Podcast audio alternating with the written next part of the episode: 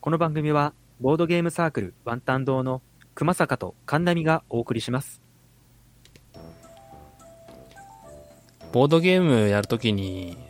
はい。インストってあるじゃないですか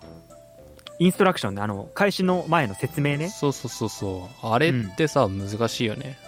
やー、難しいよね。うーんなんかその、まあ、特に日頃馴染みがない人とかさ、まあ、相手にとって初めてのゲームをこう説明をね自分だけ知ってるみたいな時説明するじゃんはい。ってあれってさその本当にそのゲームの印象第一印象を左右しちゃうというかさ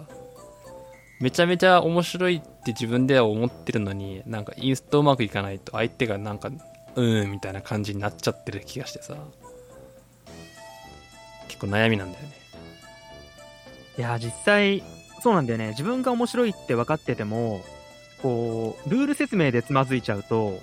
向こうがなんか、こう、第一印象でさ、こうやって引いちゃったりとか、うんこう、ついていけなくなっちゃったりすると、もう始める前からつまずいちゃうっていうね。うんあれ熊坂さんはさどこまで話すようにしてるあのね、えっと、んどこまでっていうのは、あどこまでってかまあポイントかな、うんそのどういうところに気をつけて喋ってるかだなあー、なるほど。えっとね、僕の場合はね、まず一番最初に、えっと、何をしたらゲームが終わりになるかっていうのをまず話すようにしてるかな。あーなるほどねうん。なんかその、何を目的にやればいいのかわからない状態で、こうやって手札を増やしてとかさ、こうんうやって駒を置いてって言われても、何のためにそれやるのかわかんないと、 こう、入ってこないんだよね。はいはいうん。だからなんかその、一番最初に話すのは、まず、ゲームの終着点。うん、これをしたらら勝ちですよとか、ほら、あの、対戦じゃないゲームとかもあったりするじゃない。はいはいそれだとこう、なんだろう、カードの処理よりもまず何をするのが目標っていうのが、やっぱ分かった方がいいのかなって、あの、思ったりしてますね。うーんまあでも結構そこは正直おおむね同意ですねそこはね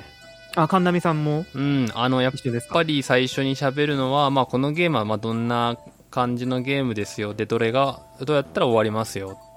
っていうのはまず言うようにしていてうん、やっぱりそうだよね。そうそこはねやっぱ気をつけるようにしてますであとまあ最近気づいてきたというかは気をい。つけてるところではあるんですけど、うん。どういうのがどどういう戦い方ができますよっていう戦略の部分まで私は喋っちゃいますね最初にあうんあ、ある程度じゃあ、なんていうか、踏み込んだところっていうか、まあ、ルール説明にとらわれないところまで話すってことかな。そうだねあのなみんなやっぱり基本的に勝ちたいと思ってるんですよねまあ、初めてやるゲームでもそうだよね。そうそうそうだからそのこれがルールですよっていう説明をしてあげても大概の人ってそのなんか、まあ、特に日頃そのボードゲームをやらない人からするとこのゲームってじゃあどうすればか、俺は勝てるのっていう部分っうん、ていうのがやっぱ見えづらいそうだよね。からもうそう初めの段階でもいやこれがポイントでこういうことすればまだ大丈夫だよとかこれが一勝ちに近いよみたいなことはまあがっつりはしゃべんないけど自分がそれを分かってる時は結構触りでもういっちゃいますねはいはいはい。まあ、ある程度ね、ルールがもう、あのー浸透しっていうかさ、みんなに伝わったら、まあ、その辺まで喋った上で始めた方が、うんそうなんか大概そのまあ昔はえっ、とまあとりあえず説明をしてじゃあとりあえず一回やってみれば分かるよって、まあみんな言うと思うんですけどああ、それね、よく言うけどそうね。そうそうそう、んでまあ始めるんだけどまあ大概の人はやっぱりそれでまあとりあえず動きは分かったけど何をすれば勝てるか分からんっていう人が結構多くてああ、その、こうやったらゲームが進行するのは分かったけそどう、そうそうそどこでじゃあ勝ちにつなげていけばいいのか分かんない。うそういうことあーそれが結構多かったからちょっとそこは意図的にこここ最近というかまあ数年というかは喋るようにはしてますはいはいはい。まあ、実際、例えばさ、こう、大富豪とか、じゃあ全然知らない人にルールを説明してくださいうんうんこう言われたとして、こう、じゃあ、とりあえずね、この数字カードを、まあ、2が一番強くて、4が一番弱くて、順番に出しますよとか、あとこう、同時に2枚カードを出すこともできますよとか、うんうんこのレベルで、じゃあゲームを開始しちゃったら、うん出せることは出せる。そうそうそうそうし、そうそうそうそうそう。けど、なんか、こう、他のプレイヤーはさ、例えばその終盤にさ、めちゃめちゃこう、4枚の、あ、3枚同時に出してくるとか、はいはいはいそういうさ、戦略を駆使してくるわけじゃん。うんだけど、そういうところのスタートラインに立ててないと、多分勝てないんだよね。そうなんだよねで、こう、全く勝てない状態でゲームやっちゃうと、なんかこう、ルールを知ってる猛者たちにボコボコにされただけで、そうなんだよゲーム ねが終わっちゃうのが、あんまり良くないんだよね。はいはいそうそこはねやっぱあるよねあだから難しいのが、どこまで喋ったらいいかっていうね。うん。まあ、あんまりその複雑なゲーム、ね、だった場合、あんま複雑な戦略喋っても仕方ないんだけど、まあ、とりあえず、うん。まあ、基本の戦略としてこれ間違いないよ、みたいな。このことまでそうだね喋りたいなとは思っている。うんうんうん。まあ、その、こうやっといた方が、まあ、損はないとか、こうんうやっといた方、こういうことをされたらつ強いよとか、そうだね。そうそうそう。そういう判断基準もね、わかんないと、すごい強いって一番最初に出してなんか、 なんかなんだろう、後々どうしようもないみたいなのとかさ、ね。わかんないからねうん、初めては。逆に、うん。あの、まあ、実体験込みの話だと思うんですけど、はい。このインストやめてくれとか、嫌だな、みたいなのあります。そうだなされる側に回った時のね。やっぱその、まあ、さっきの、あの、逆じゃないけど、はい。こう、何のこためにその操作をしてるのかわからないってのが一番嫌だ。あうん。そルールのこう進行をやっぱ進めてくれるとはいえ、こう、何のためにこの操作をしてるのかが、最終目的がわからないっていうのは、なんとなくしんどいですね。あ。とりあえずこれやっといてってこう言われはするけど、あ、そうそうそうそうそうそで、これ何のための行動さっていう。う。そう。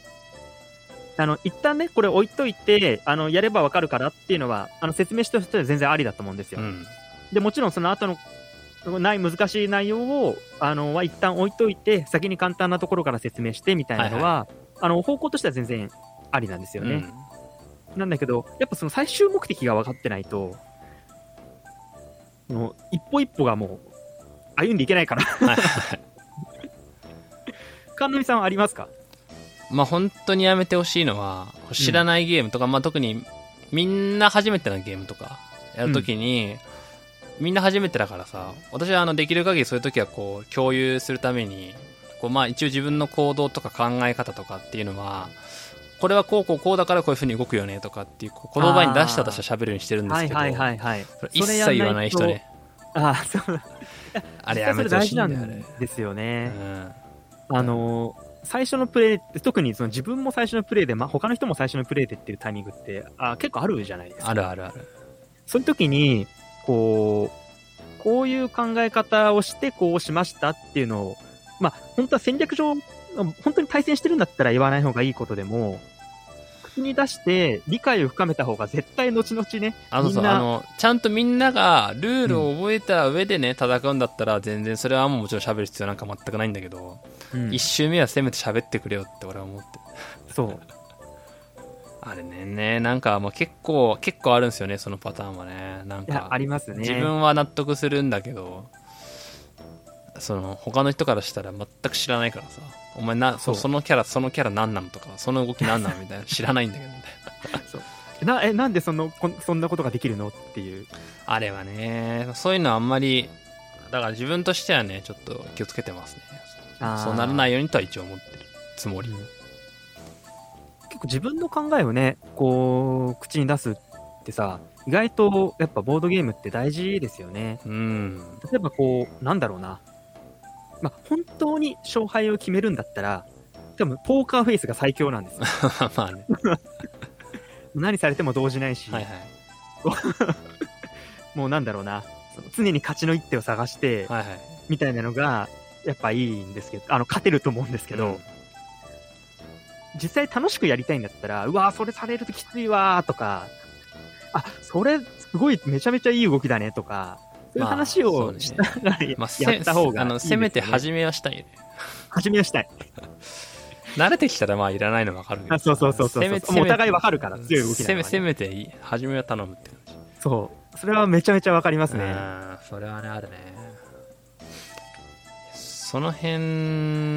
も、そうね。まあ、あとあれかな。ちょっとまあ、これは、まあ、されて嫌なことで、なってか、まあ、自分が気をつけてる方かな、どっちかっていうと、あの、うん自分が慣れてるゲームをする場合、やっぱ相手にギリギリまでか、あの、勝てるようなとこまであや、あの、なんだ、圧勝しないってことね、やっぱ ね。ギリギリまで勝てそうな感じの接待をするか、もうなんなら勝たせる。あーやっぱりあの人間ってね結構単純なもんであの勝ったらいいゲームだと思ってる節があると思う正直あそれはねあのありますそう勝てたら嬉しいあこのゲーム面白いじゃんってなってる節はね私結構あると思 う、あるねうん、勝ったら嬉しいこのゲーム好きみたいなねだからそういうのを考えると圧勝とかって全くダメな話で 特にそう実力でね差がついちゃうゲームはあるんですよねる圧勝できちゃうんですよそうここまでならないようにギリギリまでちゃんと粘ってあげるうんまあ、最悪でもまあ勝つにしてもちゃんとその近いとこまで待ってあげる惜しいとこそうろだねこれはね結構心がけてはいるつもりです私としては結構ほらいろんな戦略が取れるゲームだとさうんいやこの戦略が強いっていうのはさ自分の中で確立できてたとしてもじゃあちょっと今回は違う戦略でいってみようかなとああそうそうだからちょっとあえて遊んでみるみたいなねそれちょっとある、だからそそういう意味でこの周りの見極めというかあこいつらやり込んでんなとかっていうのかいや全然知らん素人系やなとかっていうのちょっと見極めてやんないといけないかなと思っているそうだねもう対戦相手としてちょっと こうもうスタートラインが違うからねそうそうそう対戦相手として見るか、楽しくこう盛り上げていく感じかってそれに合わせてちゃんとこう自分も立ち振る舞いっていうのはやっぱ変えていきたいなと思ってますねああそれは大事ですねうんいやそれやっていけばだんだんこうねあのそのゲームで遊ぶ回数も増えていきますからうんでそうなってきたら今度本当にその強い戦略出してもいいし、まあそうねその頃には周りももう分かってるしねそうそうとりあえず絶対初対面で圧勝だけは絶 対ダメダメ圧勝って感じはい心に刻んでおきます私は思ってますはいやっちゃった経験はありますかちなみにやっちゃった経験ですか、はい、あの初対面でなんかまあ圧勝にも関わ圧勝とかそういう話以外でもねなんかインストでインストかなんかでちょっとなんかやらかしちゃって自分の思ってた感じにこう伝わらなかったとかっていう話ありますそうですねあの これまあちょっとボードゲームと話外れちゃうんですけど、はいはいあのポケモンカードでまあやって僕趣味でやってるんですようんこの間あの小学生に圧勝してしまって ああで良くなかったなってあの心に今思ってるところです、まあお大人のやることではないですねそうですねまあでもデュエリストとしては楽し楽楽しいのかもしれないあの小学生にボコボコにされたことがあってはいはいあのそれのトラウマもあってどのレベルの小学生か分かんなかったんでああちゃんと勝負しに行ったんですよ相手そしたらうん 相手の見極めねこれはね大変良くなかったと反省しております反省してください。。はい じゃあちょっとそのところでちょっとあの別コーナーです。はい。はい。まあちょっと今回はね、あの最近遊んだちょっと面白いあのボードゲームをちょっとかいつまんで喋っていけたらなと思ってます。はいはい。やっぱ最近遊んだ中でといえばね、やっぱ我々、やっぱもう印象深すぎるのはもうサントリーニですね、やっぱね。サントリーニボードゲームアリーナでやりましたねやばくないですか、あれ。あのゲーム、まあ、ちょっと簡単にどんなゲームか説明してもらえますかまあ、あのー簡単に説明ね。まあ、キャラクターを使って、えっと、3階建ての塔に作って、その上にキャラを乗せれば勝ちという感じのゲームで、まあ、うんキャラクターそれぞれね、えっと、プレイヤー1人に当てがわれていて、基本的に移動か建設、あ、じゃあ移動と建築、建築両方か、が、今うん1セットでできて、で建築をして、まあ、あの横移動したりとか移動であの上に登ったりっていう移動フェーズとその上にこう塔を建てたりとか、まあ、逆に塔をこう妨害するみたいなねそういう動あの動きをする建築フェーズっていうふうにまあ分かれていると結構あれだよね狭いあの島というかさ何 5×5 ぐらいのマスしかないのかな 5× まあそうね 5×5 まあ 6×6 みたいなそういう狭いところでやるゲームなんだけど、まああれがねまあ本当にあの、まあ、この前は、えっと4人でね2対2で対戦したんですけどまああのボードゲームアリーナのひってあの時刻表記があるんですよね時間の目安がはい。で大体あの、まあ、これぐらいの時間で遊べますよっていうのは分かっていてで、まあ、サントリーニっていうゲームはちなみにあの、まあ、2から4人で遊べて10分で終わりますよっていうふうになってるのよ10分。はいはいで複雑さは5分の2ですと